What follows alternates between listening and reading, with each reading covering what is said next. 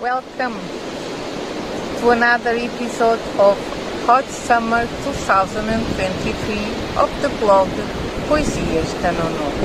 And the poem of today is entitled From the Inside Out.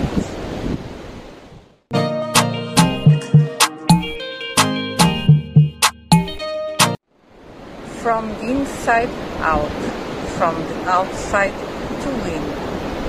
Deep breathing. Each one knows what he feels. Each at his own pace. Each meeting a learning experience. From unbreasted views, Compostela is still a mirage. What I came for, I have already taken away.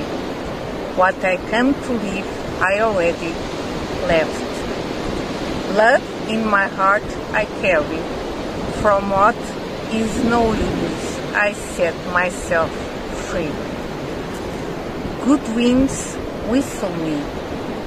A howl of luck, little birds sing in my ear. Go on, I know you are strong.